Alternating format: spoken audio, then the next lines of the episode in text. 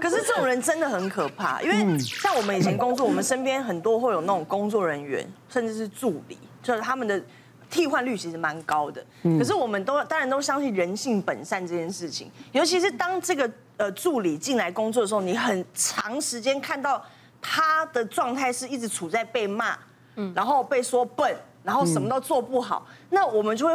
发自那种心里会散发出一种怜悯的心，你就会想要对他好。比方说出去工作的时候，就会要买东西，就会想要买他的，带他去吃饭或干嘛，就是会很疼这个人。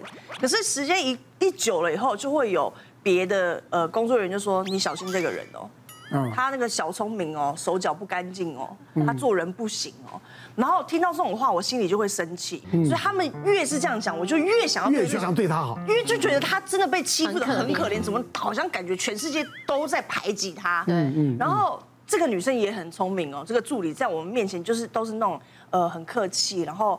毕恭毕敬，然后你要她做什么，她就帮你做好好这样子。那有有一段时间刚好是碰到那个公司旺季，然后旺季是活动最多最多的时候。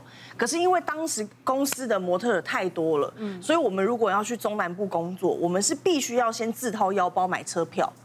哦。然后我们买完车票，票根留着去公司报账。对。然后那时候工作量真的大到不行，一个月的车票也都集结起来交给那个助理。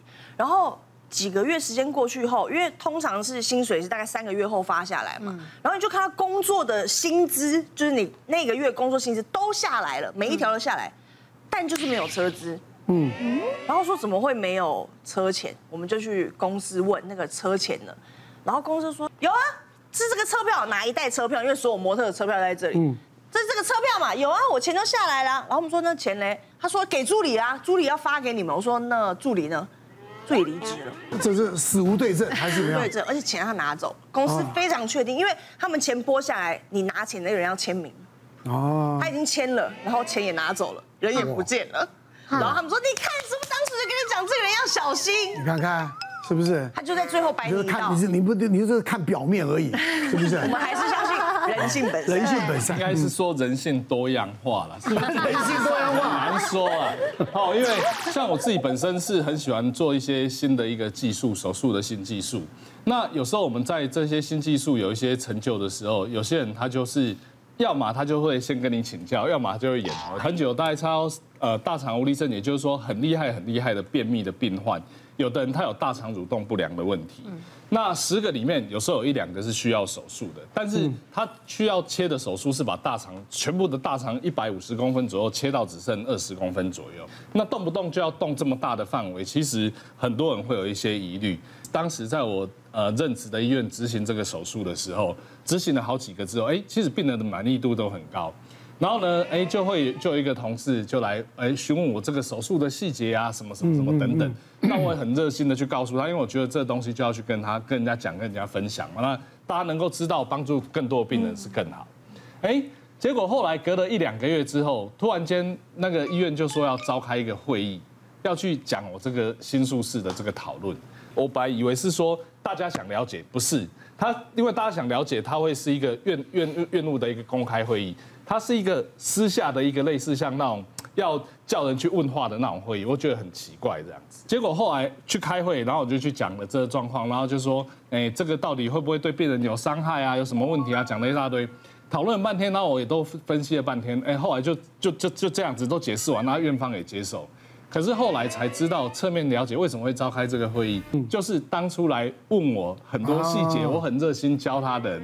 他就说这个新技术呢，可不可能对病人有什么不好的方影响啊？怎么样啊？陈医师会不会做的太冲啊？什么的？这个是后来召开那个会议的后面的主管后来跟我讲的。哦。所以变成就是说，我你很热心去教他，你也把新新的呃知识跟他讲，嗯。但是呢，他却在背后用一些方式去哎修理你这样。是是 是，对对对。就是你你你做的太好了，他用别的方式来质疑你。后来我把这个事情呢，跟我的一届老师就聊天，有一点诉苦。他说。我这种东西受的委屈算小的，嗯，因为你知道我们在那时候在医学会，我们看到两个前辈哦，很热情的一个拥抱，我们以为他交情很好。那两个都是医界的大佬，都是教授。当初 A 教授从医医学中心离职，就是 B 教授上面跟他写，此人不适任。现在在医学会议的时候，两个是非常热情的拥抱，其实每个人都心知肚明。所以我觉得人生实在是太会演了。人生就是一场戏啊，不是没有办法。还有化妆师告状啊，我我我我我，是你啊，就是这个是不只是背后捅你一刀，前面先捅你一刀，哎呦，背后再来一刀。其实你已经很低调了。对，但我还是被化妆师弄了，因为因为那个时候也算是菜鸟啦，所以他就觉得你是哪位，你怎么可以指教他说，哎，你这里再帮我多画一点这样子。对，然后那一次也是因为我平常就很素嘛，然后他有一个单元要把我变成是艳星这样。对对，很难吧？很难，真的很难，这也不怪那个化妆师啊。他就是想说艳星哦，啊，他的想象可能是我妈那年代的，他就帮我画这个整个很大片的蓝眼影，然后我心里想说，天哪，这个。这个不对吧？这个是这个真的是有点太 old school 了，这样。然后我就跟他讲说，哎，不好意思，我可不可以用那个 就是大地色的？然后你帮我这个眼尾再勾一点点，这样就会有艳星的感觉。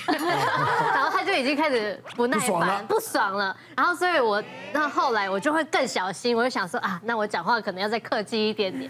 不好意思啊，姐姐，那个那个我这头发真的是很少，你看我就像秃秃头一样这样子。